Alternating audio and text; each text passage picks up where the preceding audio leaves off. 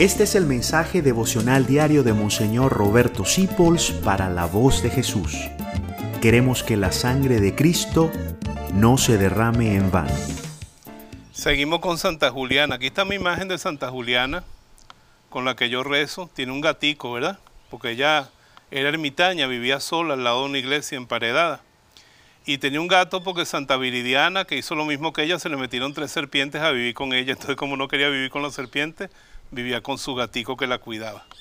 Ella tiene esta frase, no olvides nunca que nada ni nadie es insignificante para Dios.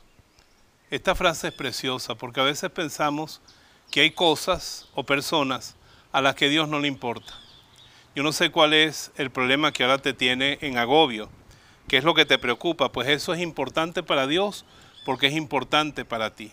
Y esto es muy importante que lo sintamos porque si no Dios no sería madre, si no Dios no sería padre. Dios se preocupa de ti, no importan los pecados que hayas cometido, ni importa lo poco importante que salgas ante el mundo. Dios está pendiente de ti. Un mensaje fundamental de nuestro ministerio es que el Dios que hizo el cielo y la tierra se ocupa de ti. Para mí fue tan grande descubrir a los 16 años que yo le importaba a Dios que yo no era un número, sino que yo era una persona.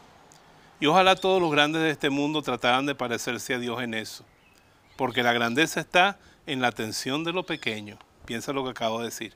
Y aquí nos dice ella que por insignificante que sea una persona o un asunto, tengo sed, no tengo zapatos nuevos, me duele algo, Dios está pendiente de eso. Llévaselo. Y Dios va a hacer que todo eso, tú mismo y yo, terminemos bien. Hasta mañana, Dios te bendiga. Gracias por dejarnos acompañarte.